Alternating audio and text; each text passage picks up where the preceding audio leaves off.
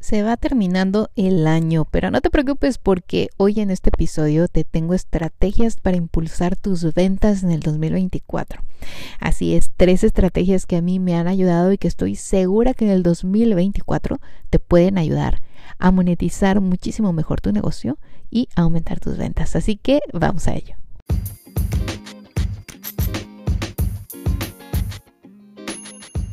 Si quieres aprender todas las estrategias para poder monetizar y atraer clientes a tu negocio utilizando Pinterest, tómate tu clase gratuita el día de hoy en www.bossmomcoach.com diagonal Pinterest 2024.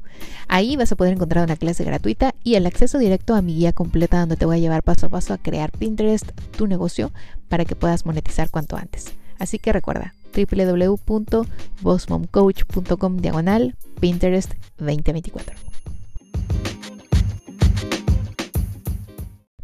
¿Qué tal chicos? Bienvenidos una vez más aquí al podcast de Voz Mom. Los saluda Miriam Salgado detrás del micrófono el día de hoy. Estamos a un paso de que se termine el año y dije, no, no, no, no podemos terminar esta temporada sin obviamente compartir estrategias para impulsar tus ventas en el 2024.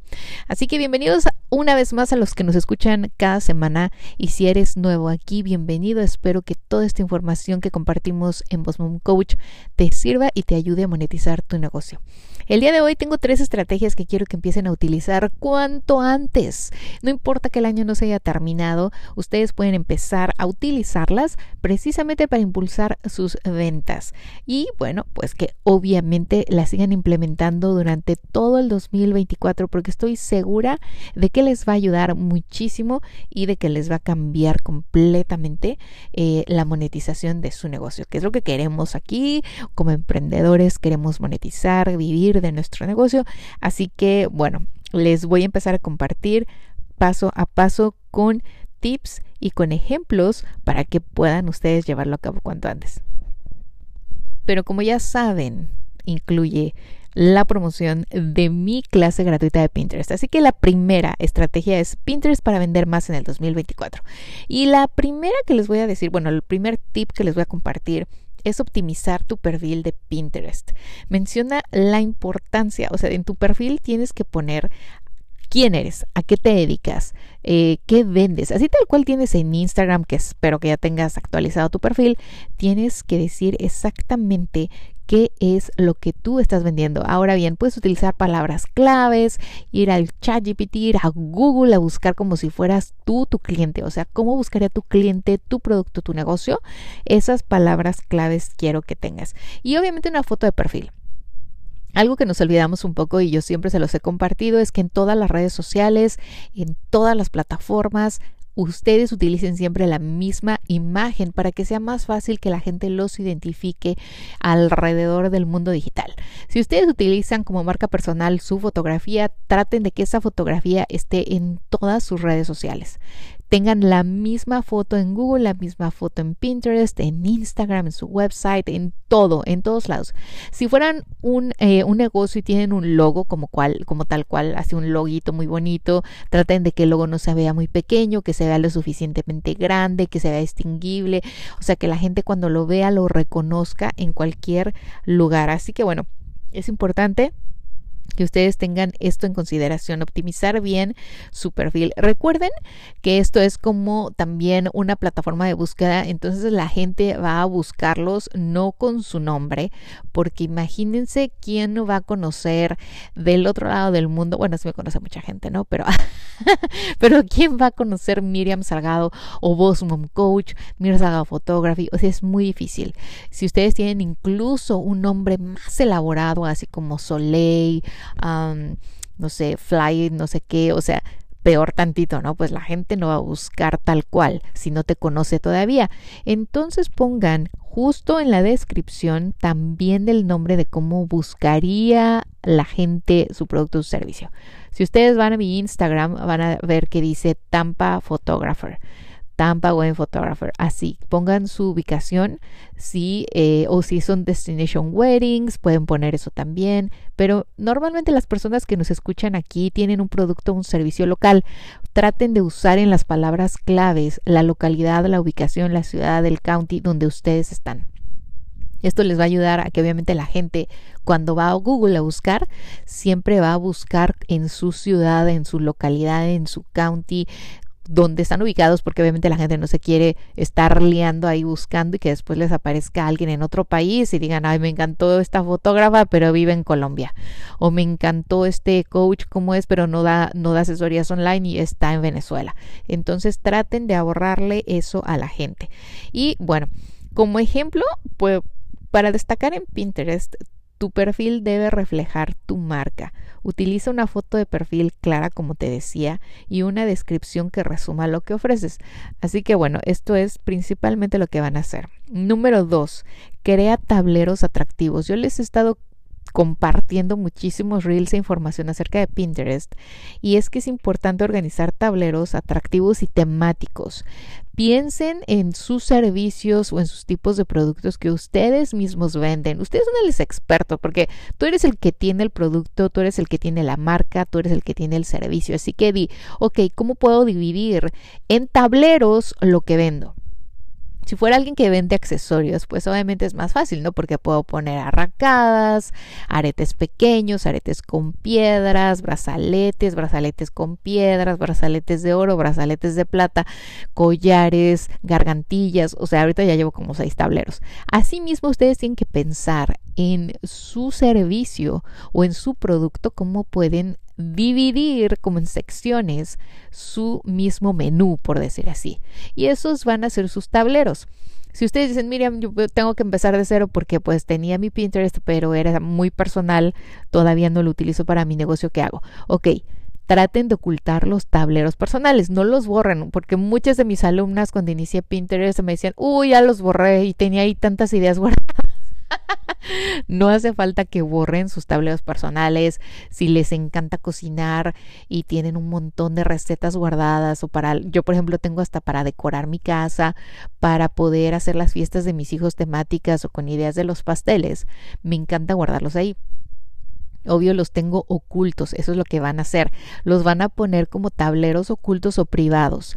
Si ustedes entran al tablero, ya saben que siempre hay un tres puntitos o settings y ahí le pueden cambiar la privacidad del tablero.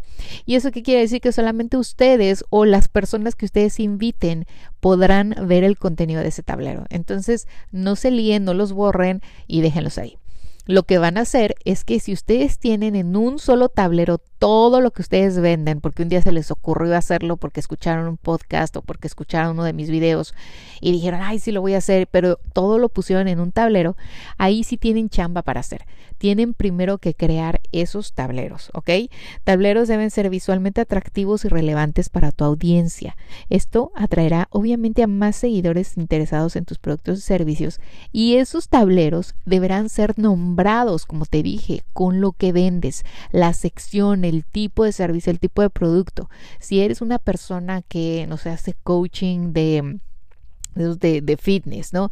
Puedes poner tal vez eh, cómo hacer mejor eh, las abdominales o ejercicios prácticos en casa, ejercicios de gimnasio, dietas, dietas balanceadas, dietas para personas con el colesterol alto, dietas para personas eh, que son gluten, que tienen alergias a gluten. O sea, ustedes traten de que en esos tableros puedan ustedes dividir. ¿Por qué? Porque también les voy a dar un tip aquí, aprovechando lo de los tableros, que yo lo uso mucho en mi negocio en los dos y me ayuda también a atraer más gente.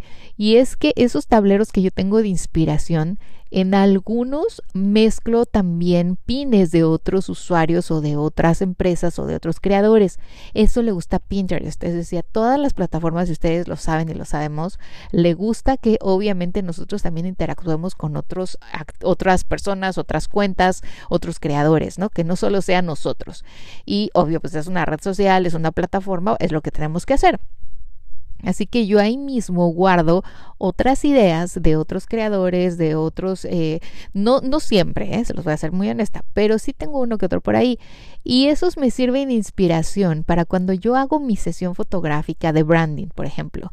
La gente va ahí a ese tablero y dice, mira, me encantó esta pose, me encantaron estos tonos, quiero un location así, vamos a buscarlo y, y empezamos a trabajar en ideas. Lo mismo pasa con los Smash Cake Sessions, estas sesiones del pastel pastelito con el baby.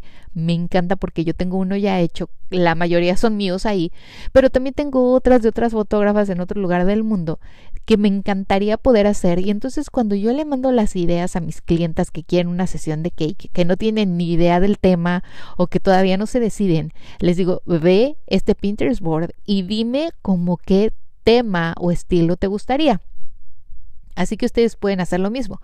Si, por ejemplo, yo vendiera accesorios, también le ayudaría a mis clientas, a, las que se van a casar, si tuviera una clienta que se va a casar, a las de los 15 años, a las de high school, a las que hacen sesiones de marca y que quieren a lo mejor que les ayude con la estilis, eh, el estilicismo, ¿cómo se dice? Bueno, el estilo de usar aretes o collares especiales, les compartiría esto. Así que bueno, piensen en eso. Ahora, el tip número 3 en Pinterest es pinea contenido de calidad constantemente. Es bien importante pinear de forma constante y mantener la visibilidad. ¿A qué voy con esto? Yo les he dicho muchas veces en mis reels, en mis Instagram stories, que Pinterest siempre te lleva a algún lugar. O sea, no es como en Instagram que tú creas un reel y si no le pagas una ad no vas a ningún lado. O sea, siempre estás ahí. Eh, haces un video en vivo y ese video se queda ahí. No va a ningún lado, no hay un link. para usar un link tienes que ir al perfil de la persona o lo tienes que poner en una Instagram Stories. Y pocos que están en las Instagram Stories van al link. Es porque de verdad quieren consumir algo. Pero no podemos poner en cinco historias que hacemos o diez historias que hacemos al día un link a un website, que en este caso pues obviamente sería nuestro website, ¿no? Nuestra tienda online o nuestro link al podcast o al canal de YouTube o a mi WhatsApp, lo que sea. Es de vez en cuando. ¿Por qué? Porque la plataforma no está hecha para eso, está hecha para consumir e interactuar dentro de la plataforma. Sin embargo, en Pinterest, todo lo contrario. Todos los pines, las ideas pines, todos llevan hacia algún lugar y la gente lo sabe. O sea, incluso si tú lo guardas y no lo vas a, no vas a comprar en ese momento o no te interesa comprar ahí, pero quieres inspiración, lo vas a guardar. Y el simple hecho que tú lo guardes en tu tablero ya es interacción, es como engagement. Así que imagínate las posibilidades que tienes de que alguien vea tus aretes, de que alguien vea tu ebook, de que alguien vea tu, o sea, tu asesoría o tu, tu receta eh, o tu pastel o tus, o sea, lo que sea que estás compartiendo, porque sabe, sabes que si le da un clic se va a ir a donde tú lo quieres guiar. Así que bueno, es bien importante también pensar en los blogs. Yo por eso escribo muchos blogs cada que puedo, cada que puedo de aquí del podcast de mi negocio de fotografía, porque eso ayuda a aumentar el ranking. Eso también se los compartía hace poco en un reel eh, gracias a Pinterest, mi página web es siempre fácil de encontrar. O sea, si ustedes piensan, ok, ¿cómo voy a hacer para, para, que mi página web aumente el ranking en Google? Que es donde toda la gente todavía va a buscar un servicio, un producto pues esta es la mejor manera y es la manera más sencilla. ¿Por qué? Porque la gente entonces cuando guarda mi pin le da un clic, ve el website o ve el blog en este caso, eh, lee ahí, está, está consumiendo, ¿no? Está viendo las fotos o está escuchando el podcast directamente de ahí el audio o está ahí viendo todo. Todo, todo ese tiempo que invierte en mi website, el Google lo registra. Y dice, wow, la gente que llega aquí se pasa de 3 a 10 minutos consumiendo lo que está en esta página, ¿no? Lo que hay en este web. Entonces lo empieza a subir, lo empieza a subir y empieza a tener un mejor ranking. Lo mismo pasa contigo. O sea, yo por eso hago esto, pero sin embargo, si tú quisieras, mira, solo tengo una tienda Etsy que quiero mover porque obviamente quiero vender más, quiero aumentar mis ventas, también lo puedes hacer en Shopify o si estás en Square, pones aquí tu link y la gente va directamente. Así que bueno, recuerden que tenemos una clase gratuita corriendo www.bosmomcoach.com diagonal Pinterest 24 con número 2024 y si no en el link de este perfil en la descripción va a estar para que ustedes vayan y lo tomen. Es una clase gratuita donde yo les estoy enseñando de verdad o sea, si ustedes toman esa clase ya pueden empezar mañana mismo o, inmediatamente que acaben la clase. Sin embargo, les estoy dando también el link para mi guía. La guía está increíble porque también les explico ahí paso a paso cómo pueden desde cero crear su cuenta, convertirla a business, qué pines usar, cómo buscar las keywords, las tendencias, dónde linkear, cómo usar la, eh, de afiliados. En fin, está súper bien y además les regalo una clase, un tutorial de Canva para poder crear pines más atractivos. Así que bueno, chicos, vayan a la link de este al link de, esta, de este episodio. Ahora, la estrategia número dos es algo que también se los he venido compartiendo mucho y que créanme les va a ayudar a aumentar sus ventas y es el email marketing para fidelizar, fidelizar y vender más. Segmentar la lista de correos para enviar contenido específico a diferentes grupos de clientes es bien importante. Muchos de ustedes me dicen, bueno, ok, yo empiezo mi, mi, mi negocio este para hacer, eh, voy a vender asesorías o voy a vender dietas, eh, soy un coach nutricional. Ahora, ¿qué hago? ¿No? Porque estoy esperando a que vengan clientes. Yo siempre les digo, de una forma muy buena que ustedes pueden hacer para crecer y no necesariamente tener que depender de la gente que te encuentre en Instagram, en Facebook, en Pinterest o donde sea, o en TikTok, puedes hacer una landing page. ¿Por qué? Porque cuando tú tienes una landing page y la gente se registra, ya sea que tú le das algo a cambio, es decir, que ellos se registran y descargan un ebook, a lo mejor con las mejores cinco recetas para bajar de peso en un mes, eh, o los alimentos para que son antiinflamatorios, o que te ayudan para tu sistema hormonal, qué sé yo, regalas algo eh, y a cambio les pides su correo electrónico. Como yo en mi caso, si tomas la clase de Pinterest, lo único que te pido es que te registres, dejes tu correo electrónico para que yo después te pueda dar un seguimiento y te pueda seguir ofreciendo mis servicios y mis clases y mis guías y mis bootcamps y todo lo demás.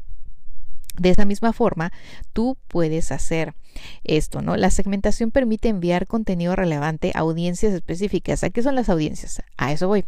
Cuando ustedes se registran en Pinterest en esta clase, se van a una audiencia. A una audiencia, es decir, es un tipo de personas que se registraron para lo de Pinterest.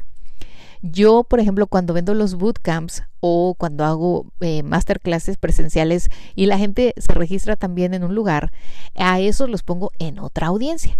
¿Por qué? Porque sé que esa audiencia tal vez vive aquí en Tampa y está más interesada en ir a cursos presenciales. Y entonces tengo varias audiencias. Tengo una audiencia para Pinterest, tengo una audiencia que le interesa el email marketing, tengo una audiencia que le interesa el podcast, otra que le interesan los bootcamps y talleres, otra que solamente va a los eventos de networking y una general. En la general obviamente están todas mis audiencias.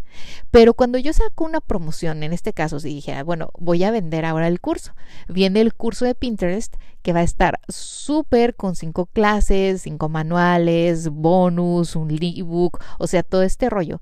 Yo le voy a enviar ese correo primero a todos en general, pero le voy a hacer más hincapié a aquellos que se registraron a mi clase porque ya tomaron la clase y porque sé que entonces a ellos sí les interesa aprender de Pinterest para monetizar y utilizarlo a su favor como ya tengo esa audiencia, entonces cuando voy a hablar o voy a vender de otra forma, le hablo a esa audiencia. Le digo, bueno, tú ya tomaste la clase de Pinterest, entonces aquí te va esta oferta, eh, en esto te va a ayudar, tú ya viste en esta clase esto, esto, esto, esto, esto.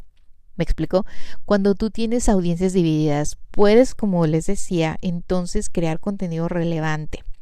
Puedes enviar ofertas especiales a esos clientes puedes, eh, si yo tuviera, por ejemplo, otra venta de networking, entonces yo ya tengo mis listas de networking porque tengo en la lista general gente que se registra de España, de Colombia, de México, de Chile, o sea, de todos lados. Pero si voy a hacer un evento en Tampa, solamente le mando a la lista que sé que está aquí en Tampa, es decir, a los que se han ido a, a, mis masterclasses en vivo, a las que han ido a los eventos de networking, porque pues no tiene caso que le mande a todo el mundo si no todo el mundo vive aquí. Así que es bien importante personalizar los correos. Ahora, número tres.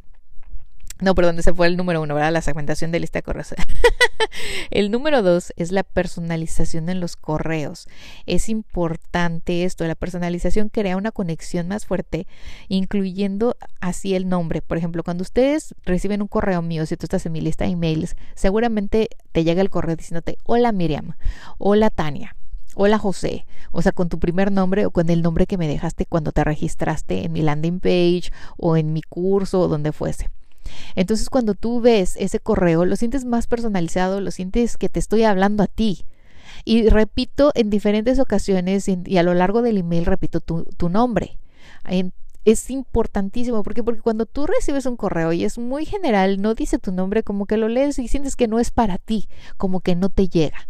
Pero en cambio, si tú de verdad te sientas, escribes un correo y te dedicas a personalizarlo, es decir, pones en automatización, entre paréntesis te da la opción de poner nombre, primer nombre, Cuando la gente lo abre, lo recibe, automáticamente va a venir el nombre con el que se registraron y lo sienten más personal. O sea, ya entonces parece que le estás tú hablando a la persona. Lo decía Cristina en uno de los lives, eh, porque ella ha estado conmigo incluso en talleres presenciales, cómo a la gente le gusta recibir mis correos electrónicos porque se parece que Miriam está ahí hablándome y, y me cuenta esto y me está platicando que va a lanzar este curso y como viene mi nombre lo siento más personal. Y entonces haces una conexión más directa con el posible cliente. Ahora, la número tres es automatización. Es bien importante ahorrar tiempos y aumentar la eficiencia. Yo me siento y hago unos 3, 4, 5 emails y los lanzo, los programo. O sea, no los lanzo todos el mismo día, sino que los voy programando. Y en esto, además de que me ayuda a tener mucho más tiempo libre, también yo me pongo a la tarea de pensar, ok, no lo puedo mandar uno atrás de otro porque también qué aburrición. A mí no me gusta recibir muchos correos, les soy bien honesta, y se van acumulando y se van quedando atrás y después veo que ya tenía como 10 de una sola persona o de un solo autor y digo, no manches, qué hueva, o sea, no hubiera leído los 10. Entonces veo de qué es el título y tal vez uno me interesa y lo leo. Entonces, traten ustedes de conocer bien a su audiencia o a su cliente y piensen cada cuánto le podría escribir. Ahora, no siempre escriban para vender. Si ustedes van a lanzar algo, sí, o sea, pues obviamente de vez en cuando le dicen, mira, estos son los beneficios de mi próximo eh, taller o este es el beneficio de mi próxima oferta, aprovechala porque tiene vencimiento y después se lo vuelves a recordar porque tal vez ese email no lo abrió, se lo mandas en otra hora y empiezas a ver las estadísticas y empiezas tú también a estudiar y analizar a tu misma audiencia. Sin embargo, a mí me gusta también mandar correos electrónicos de ayuda, ¿no? De, oye, te mando este tip, o fíjate que entrevisté a esta persona y creo que te va a ayudar mucho, o en este podcast, en este episodio te voy a ayudar con esto, estas estrategias de ventas te van a ayudar, escúchalo aquí. O sea, siempre interactuar, siempre que sea padre, que la gente lo reciba con gusto, porque tampoco eres una empresa como, no sé, o sea, estas que te mandan mil ofertas, o sea, no estás esperando en realidad, tu cliente no está esperando que le mandes todos los días una oferta, ¿no? Está esperando saber de ti. Lo mencionaba en otro podcast, en otro episodio, eh, que tal vez, por ejemplo, podrías mandar beneficios de tus productos, otros tipos de uso, cómo, cómo almacenar a lo mejor tus aretes para que no se hagan negros, no se oscurezcan, qué puedes hacer para eh, solicitar con anticipación una asesoría, en fin, qué sé yo. Ustedes mismos piensen, se los he dicho, no lo que nosotros queremos que ellos sepan, sino lo que la gente necesita saber nosotros. E, en uno de los TikToks, una persona me mandó un mensaje y me dijo, no lo había pensado así porque les puse un TikTok donde decía, cuando ustedes busquen en ChatGPT también qué voy a postear o qué voy a poner o ideas de contenido, piensen lo que su cliente o sea, buscaría. ¿Qué buscaría mi cliente saber de mi producto, de mi servicio? ¿Qué, qué, cuál sería el problema? O sea, ¿cómo me buscaría? ¿Cómo buscaría en Google? Asimismo, ustedes también se pueden ayudar para la creación de contenido para el correo electrónico. Es muy fácil. Claro, es muy fácil si conocen a su cliente idea, pero pueden ir analizando y como les decía, prueba y error. Manden correos en diferentes horarios, manden correos de diferentes temas con diferentes eh, ganchos o diferentes títulos um, y vean qué les funciona más. Vean cuándo la gente se engancha más, porque en las estadísticas pueden ustedes ver si la gente lo abrió, si la gente le dio clic, a lo mejor tenías ahí un botón para ver el video, escuchar, ver el reel, ve a comprar, qué sé yo. Vean ustedes todas esas estadísticas, dense un tiempo. Cuando ustedes van a sentarse a escribir un email, dense los primeros cinco minutos para analizar lo que están haciendo, para analizar, oye, esto, estos correos que los mandan las noches nadie los abre, o sea, tienen un 10% de, de, que los abrieron, no, pero estos que mandé a las 8 de la mañana tienen el 45-65%, oh, no los tengo que mandar en la mañana. Y entonces, aunque programes 5, sabes que en las mañanas funciona más, entonces todos se van en la mañana, ya no pones en las tardes o en las noches porque ves que nadie los abre, se dejan ir, se quedan en el olvido. Así que bueno, eso es bien importante. Y ahora la estrategia número tres que te quiero compartir, que estoy segura que te va a ayudar en el 2024, pero te decía, puedes empezar en cualquier momento, es el podcast. Podcasting para establecer autoridad, autoridad y atraer clientes. De verdad, muchos me preguntan, ¿de verdad eso podría ayudarme? Pero pues yo vendo casas o yo hago esto de las dietas o vendo accesorios. ¿De qué podría hablar? No me gusta hablar. Bueno, aquí no es para todos.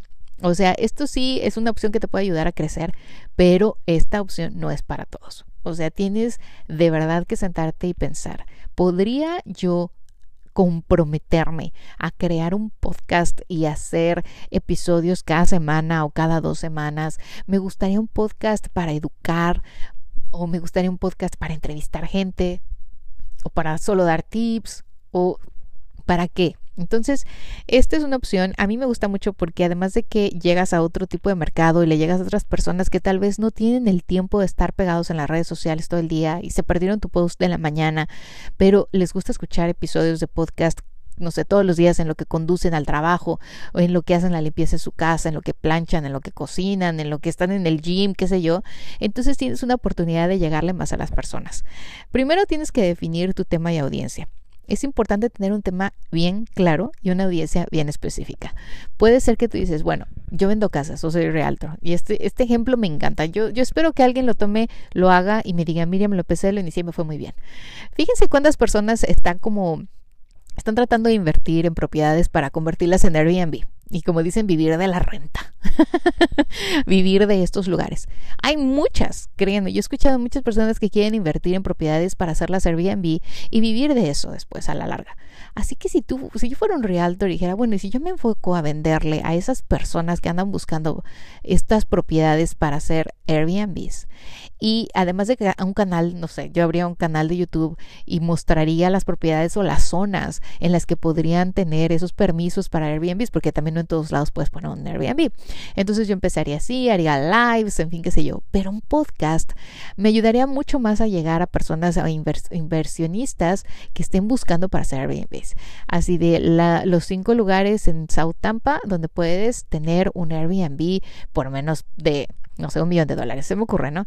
Eh, y después haría los beneficios de tener un Airbnb en Tampa, porque Tampa es una ciudad de excelente inversión para un Airbnb, y en fin, y todos tal vez no tendrías que postear cada semana, tal vez cada dos semanas, entrevistaría a gente que tuviera propiedades, que estuviera vendiendo, eh, eh, hablaría de las zonas, de las zonas de donde ah, incluso se podría construir de cero un Airbnb, en dónde no construiría, quién está haciendo inversiones aquí en Tampa, en fin, todo esto. Créanme que esto es un, esto es un mercado, que les doy una idea, ¿no?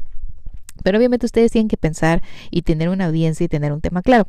Elegir un tema que te apasione y te resuene con tu audiencia es esencial para que obviamente tu podcast tenga éxito y pueda llegar a la gente. Además, imagínate si aquí ligamos entonces la parte de los correos electrónicos, mandas correos electrónicos a una audiencia que tú sabes que esa audiencia está buscando para invertir para Airbnbs. Y después te montas un Pinterest con un tablero que diga Airbnb en Tampa, en San Pete, Clearwater, qué sé yo, ya tienes tres o cuatro tableros diferentes y te montas propiedades que se venden, que se pueden construir o que, perdón, que se pueden convertir en Airbnbs, pones las fotos, videos, los reels que seguramente ya tienes hechos y lo montas. Así que bueno, después en ese mismo del podcast tienes también que pensar en ofrecer contenido valioso. Es bien importante promocionar contenido que resuelva problemas o brinde información valiosa. Obviamente en el podcast lo que tú quieres hacer es lo que te decía al inicio, ¿no? Tener una audiencia que quiere saber de ti, tiene hambre de saber. Entonces tú tienes que anotar como tus pilares de contenido y decir, ok, ¿de qué voy a hablar en este podcast? Que me pueda atraer también clientes, que le sirva a la audiencia lo que escuche, porque tal vez tienes que recordarte también que las personas que escuchan un podcast no todas viven en un mismo lugar. Pero tú obviamente vas a mencionar, ¿no? Estoy aquí, estoy aquí, estoy aquí, pero te voy a dar también tips extras para los que estén buscando en otro país o en otra ciudad cómo pueden invertir mejor, qué necesitan saber. Hay mucha gente que no, no es... Eh, experto en comprar propiedades y que sobre todo muchos que inician o que quieren hacer esa inversión pues están con los ojos cerrados algunas veces, ¿no? Tienen que confiar en un realtor que de verdad sepa. Y si tú te empiezas a colocar, imagínate que un día te hablen te digan, oye, yo estoy aquí en, no sé, Maryland y eh, escucho tu podcast y me encantaría que tú me ayudaras o me contactaras con un realtor aquí porque no tengo ni idea, eh, pero tus tips me han ayudado. En fin, o sea, empiezas a crecer, empiezas a crecer tu oportunidad de no solamente ser un realtor local, sino a lo mejor de empezar a contactar con otras, otras compañías de realtors y pedir tu comisión, qué sé yo. Ustedes tienen que empezar de todo esto. Cada episodio debe aportar valor a tu audiencia. Si resuelves sus problemas, obviamente te vas ganando su lealtad. Aquí, por ejemplo, muchos tienen conmigo desde el 2018. Muchos de ustedes me han escrito y me han dicho, no manches, o sea, he aprendido contigo lo que no he aprendido en mil años. Muchos de ustedes tal vez no estudian mercadotecnia y dicen, eh, me lancé, tengo un emprendimiento y no tenía ni idea de cómo hacer una website, no tenía ni idea de cómo usar Instagram, eh, no tenía ni idea de cómo empezar un blog y contigo voy leyendo, voy aprendiendo, eh, en fin, o sea, eso es lo bonito, que tú puedas enseñar, que puedas promocionar. Ahora, también estoy hablando con ustedes que son emprendedores, por eso les estoy diciendo que enseñen, que, que, compartan algo a la audiencia de valor, ¿no? Pero hay muchos tipos de podcast. O sea, si tú dices, no, yo quiero un podcast para relajarme, eh, quiero que sea cómico, que sea divertido, me voy a juntar con mis comadres. ¿Cuántos no hay ahora sí? Hay muchos podcasts que ahora eh, tienen, o sea, un boom de dos años, yo creo, donde se juntaron varias y empezaron, unas empezaron a hablar de los rollos de ser mamá, otras de los rollos de ser mujer, otras de los rollos de ser emprendedora, o sea, y se juntaron dos, tres porque no, dicen yo sola no puedo. Yo sola no puedo crear el contenido, no me gusta hablar tanto o no tengo tanto en la cabeza como para poder hacerlo. Así que ustedes tienen que pensar bien de eso. Tal vez te puedes juntar con tres realtors de tu misma empresa o de la misma empresa donde trabajas o de tu misma localidad y dices, oigan, vamos a lanzar un podcast, yo hablo de Airbnbs, tú hablas de, no sé, de casas más arriba de un millón y tú hablas de edificios. O sea, se me ocurre, ¿no? o de lugares comerciales, de lugares comerciales para comprar un local, qué sé yo. Ya les estoy dando de más. ya les voy a cobrar ahora. Y ahora, la promoción. Después tienes que promocionar tu podcast. Promocionar un podcast para atraer obviamente más escuchantes, más oyentes. Puedes utilizar las redes sociales, el correo electrónico, eh, compartirlos, eh, suscribirse, cobrar, no cobrar. O sea, aquí ya es toda una estrategia que después se las voy a enseñar. En el 2024 voy a lanzar mi nuevo taller de eh, podcasting. Va a ser de introducción, o sea, no va a ser muy avanzado, pero sí para que lances tu podcast en menos de 24 horas. Así que estén al pendiente, si están interesados, les voy a dejar un link donde obviamente se van a registrar. Es un preregistro para el lanzamiento del podcast, del taller del Lanza tu podcast en 24 horas, ¿ok? Así que bueno, eh, volvemos aquí a lo mismo, ¿no? Para promocionar, pues ya tenemos todo junto. Imagínate, ya te puedes hacer unos pines para Pinterest, ya te puedes incluso con tus reels en Instagram promocionar como lo hago yo Muchos hacen video podcasting, eh, lo cual ustedes también tienen que pensar. Yo no en todos hago video porque no en todos me da la vida. A veces estoy en fachas, a veces ando viajando y tengo que grabar en un closet, a veces tengo que grabar en mi carro, a veces eh, estoy viajando y pues tengo que buscarme la vida donde grabar en el, en el mismo celular, a veces grabo en la computadora, o sea, algunas ocasiones no me da para grabar. Yo que más quisiera y lo intenté, lo intenté muchísimo en el 2021, me parece que lo hice. Mm, pero sí, ahorita estoy en una situación en la que con mis dos negocios no siempre puedo grabar. Grabo las entrevistas, eso sí me encanta. Me encanta que la gente conozca visualmente a la persona que está con nosotros. No siempre se puede, ojo, no siempre se puede. Así que no vayan a pensar que todas las entrevistas son así. No, no siempre se puede, pero sí, si ustedes tienen eh, la posibilidad de grabarse o de grabar, háganlo. De verdad es padrísimo porque puedes tener un canal de YouTube y puedes tener en todas las demás plataformas de audio tu podcast y promocionarlo, ¿no? Correos electrónicos. Por ejemplo, yo tengo una audiencia, como les decía, que está interesada en escuchar solo los episodios y aunque la mando primero general, después les mando a ellos un recordatorio de hoy, te recuerdo que salió esta entrevista o ya vamos en tal episodio, espero que te haya gustado, cuéntame cómo te fue y así. Entonces ustedes pueden hacer lo mismo, pueden crecer esa lista de correos electrónicos y tener una audiencia más activa. Obviamente las redes sociales ayudan muchísimo y lo que viene siendo también promocionar en otros podcasts. A mí me encanta decirles también a la gente, participen en otros podcasts. A mí me gusta participar en otros podcasts, me gusta que, que me inviten porque así también puedo atraer otro mercado, ¿no? Otra audiencia a mi audiencia y combinarlas y crecer. Y eso es lo bonito de los podcasts que puedes crecer y que siento que todos los podcasts te van a enseñar algo todos. O sea, aunque sean incluso de comedia, algo aprendes. A mí me encantan, eh, son divertidos, algunos no tan divertidos. ¿Qué tal el de Relatos de la Noche? Soy súper fan de ese. Me encantan las historias de terror y las historias reales de la gente y lo que les ocurre. Pero bueno, ya me salí del tema. Así que bueno, chicos, estas tres estrategias pueden empezar a utilizar para impulsar sus ventas en el 2024, Pinterest para vender más, email marketing para fidelizar y vender más tu negocio o servicios y podcasting para establecer a tu autoridad y atraer clientes a tu negocio. Ya saben, www.bossmomcoach.com diagonal blog. Ahí pueden ir y husmear todos los episodios pasados. Pueden escucharme en cualquier plataforma de audio. Estamos tratando de que cada semana haya un nuevo episodio. Y la nueva clase de Pinterest, www.bossmomcoach.com diagonal Pinterest 2024. Y nuevamente les agradezco el estar aquí. Compartan este episodio a alguien, a otra emprendedora, a otro emprendedor que se pueda beneficiar de estos tips para el 2024 y desde ahorita. O sea, si estás escuchando el 2024, eh, estos tips los puedes utilizar siempre. Así que les deseo lo mejor, mucho éxito y que tengan un muy bonito y exitoso día. Chao, chao.